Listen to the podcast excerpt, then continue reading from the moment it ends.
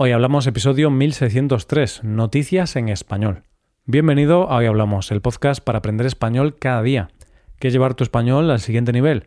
Tenemos a hacerte suscriptor premium para poder usar la transcripción, las explicaciones y los ejercicios en tu rutina de estudio y escuchar las conversaciones extra de los viernes. Puedes hacerte suscriptor premium en nuestra web hoyhablamos.com. Hola oyente, ¿cómo estás? Hoy es jueves y vamos a ver las noticias. En primer lugar, conoceremos la medida de un pueblo para luchar contra el frío. Seguiremos con una máquina expendedora que vende algo muy especial y terminaremos con un ticket de un parking un poco caro de más. Hoy hablamos de noticias en español. Nunca he estado en Alaska, pero es un sitio que siempre mencionamos en España cuando queremos hacer una referencia de frío. Si un día hace mucho frío, podemos decir algo así como esto parece Alaska. Me hace gracia esto porque realmente en España poco más sabemos sobre Alaska. Sabemos que es un sitio muy frío y ya. Bueno, pues hoy aprovecho la primera noticia para aprender un poco sobre Alaska, ya que vamos a hablar de un pueblo de Alaska que ha tenido que ingeniárselas para resistir el frío. El pueblo del que vamos a hablar se llama Whittier y se encuentra al sur de Alaska. Una cosa que sabemos sobre este estado de Estados Unidos es que allí hace mucho frío. Esto es porque al encontrarse cerca del Océano Ártico es uno de los lugares más fríos del planeta y con los inviernos más largos. Este pueblo del que vamos a hablar hoy es especialmente frío. Para que te hagas una idea, las temperaturas durante el invierno oscilan entre los 0 grados y los menos 20 grados. Piénsalo, oyente, 0 grados centígrados de máxima. Tengo frío solo de pensarlo. ya sé que oyentes de países del norte de Europa, por ejemplo, donde estas temperaturas son el pan de cada día. Y a ti, oyente norteño, esto no te sorprende. Pero ten en cuenta que soy un español que solo experimento estas temperaturas cuando abro el congelador de mi casa. Así que me cuesta imaginar vivir en un sitio así. Volviendo a la historia de este pueblo, como te podrás imaginar, por muy acostumbrados que estén al frío, salir de casa en invierno es una auténtica temeridad. Es por eso que el pueblo ha encontrado la manera de que sus habitantes tengan que salir lo mínimo al exterior en invierno. Antes de continuar, tengo que aclarar que el pueblo tiene unos 270 habitantes. Créeme, es importante que aclare este dato. ¿Por qué? Porque la solución que han encontrado los habitantes para combatir el frío es vivir todos en el mismo edificio. El edificio en cuestión es un bloque de pisos que cuenta con 14 pisos y puede que consideres que vivir todos en el mismo sitio no soluciona lo de salir a la calle. Pero espérate, oyente, que hay más. En el mismo edificio está todo lo que se pueda necesitar. El ayuntamiento, la iglesia, el supermercado, el centro de salud, la lavandería, una piscina climatizada e incluso un restaurante. Todo un pueblo en un solo edificio. Pero lo maravilloso de este pueblo no acaba aquí. Resulta que en el edificio no hay colegio. Para eso sí que hay que ir a otro lugar pero no hay que salir al exterior. ¿Cómo es esto posible? Porque al colegio se llega por un túnel subterráneo. Por cierto, la única manera de entrar y salir de este pueblo es por un túnel de 4 kilómetros. La gran pregunta es, ¿cómo acabó la gente viviendo en este sitio? Y la respuesta es que debido a la guerra, más concretamente, a la Segunda Guerra Mundial, aquí se construyó una base militar que servía como punto de entrada para los militares desplegados en Alaska. Con el fin de poder alojar a los familiares de los militares, se construyó este bloque de edificios, y el resto es historia. Una cosa que no te he contado de este edificio es que dentro también tiene un hotel, así que si te has quedado tan fascinado como yo con este pueblo, puedes ir a visitarlo. Yo lo único que espero es que los habitantes de este pueblo se lleven bien, porque como tengan problemas entre ellos, la convivencia tiene que ser terrible. Vamos con la segunda noticia. Algo que me resulta muy interesante del mundo es que a pesar de ser un mundo globalizado, en este mundo conviven culturas distintas que tienen formas de entender la vida totalmente distintas entre sí. Y de algo que tiene que ver con una cultura, con una mentalidad muy diferente a la nuestra, es de lo que vamos a hablar en nuestra segunda noticia de hoy. Nos vamos a Japón y su auténtica fascinación por las máquinas expendedoras. Este país tiene más de 5 millones de estas máquinas repartidas por todo el país.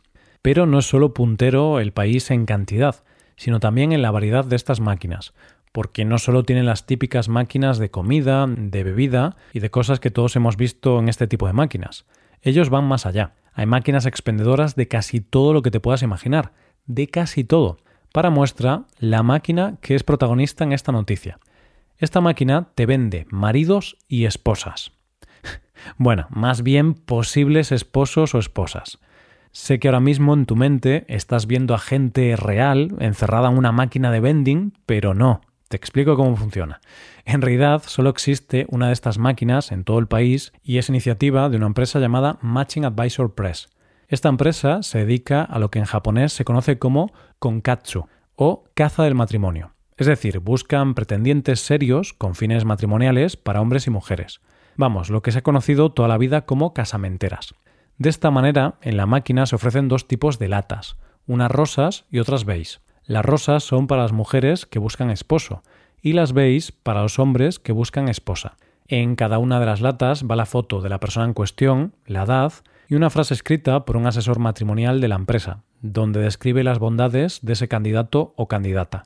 El fin último de esta máquina es que las parejas acaben casadas, pero no creas que por comprar la lata ya se casan.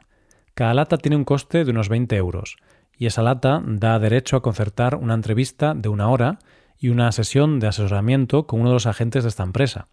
Si se pasa esa entrevista, se pagan unos 60 euros y ya se tiene derecho a una cena de tres horas con el pretendiente. Si todo va por buen camino y los pretendientes deciden casarse, a la empresa hay que pagarle unos 2.000 euros. A fin de cuentas, la empresa en cierta manera los presentó. La verdad es que la cultura japonesa no deja de sorprenderme, pero debe ser interesante ver cómo la pareja en cuestión cuenta cómo se conocieron. Pero bueno, al final esto me parece una versión un poco más formal y novedosa de una aplicación de citas, así que tampoco es una locura conocer a alguien usando un método así. Llegamos a la última noticia de hoy. Te voy a contar un secreto, oyente. Me pone de muy mal humor cuando tengo que aparcar en un parking de pago. No me gusta pagar por aparcar. sé que no es muy racional lo que te estoy contando y a veces es inevitable tener que aparcar en estos lugares, pero a mí no me gusta y prefiero andar antes que pagar por aparcar el coche. Sobre todo porque a veces cuando vas a pagar te da un microinfarto cuando ves lo que tienes que pagar, porque hay algunos parkings que realmente cobran precios desorbitados y de alguien que se llevó un buen susto con un parking es de lo que vamos a hablar en nuestra última noticia de hoy. Para conocer esta historia nos tenemos que ir a mi tierra natal, Galicia, y más concretamente a la ciudad de Lugo. Allí, una mujer, de la que no sabemos el nombre, decidió aparcar en el parking público del hospital. La mujer dejó aparcado el coche y además estaba tranquila porque ella sabía que ese parking tenía buenas tarifas. El caso es que esta mujer volvió a coger el coche, después de una hora aparcada, y antes de salir, como es normal, pasó el ticket por la máquina para pagar el estacionamiento. Y aquí es cuando viene la gran sorpresa. Resulta que según la máquina, ella había estado en ese parking estacionada desde la madrugada de Año Nuevo de 1970, es decir, 53 años, o lo que es lo mismo, 19.488 días, 14 horas y 34 minutos. Teniendo en cuenta que el gasto medio era de 4 euros por día, la máquina le decía que tenía que abonar 77.956 euros. ¿Te imaginas el susto de la mujer cuando vio que tenía que pagar esta enorme cantidad? Eso sí, como dato divertido, te diré que la máquina del parking le daba la opción de pagar esta cifra con tarjeta o con monedas. Algo curioso de estos datos es que son imposibles, porque resulta que hace 53 años no estaba el parking construido. Se construyó concretamente en enero de 2011 exactamente 41 años después de que supuestamente ella aparcara el coche. Estaba claro que o había sido un error o ella era una viajera en el tiempo y posiblemente el coche fuera un DeLorean. Evidentemente esto era un error de la máquina y finalmente solo tuvo que pagar 100.000 veces menos. Solo pagó 70 céntimos. Ahora mismo solo puedo pensar que si me pasa a mí esto me da un infarto real, porque si ya me dan microinfartos cuando tengo que pagar precios normales, si veo esto me muero allí mismo. Pero bueno, al menos el parking estaba en un hospital. y esto es todo por hoy, ya llegamos al final del episodio. Antes de acabar, recuerda que puedes utilizar este podcast en tu rutina de aprendizaje, usando las transcripciones, explicaciones y ejercicios que ofrecemos en nuestra web. Para ver ese contenido tienes que hacerte suscriptor premium en hoyhablamos.com. Esto es todo, mañana volvemos con dos nuevos episodios, lo dicho. Nos vemos en los episodios de mañana. Pasa un buen día, hasta mañana.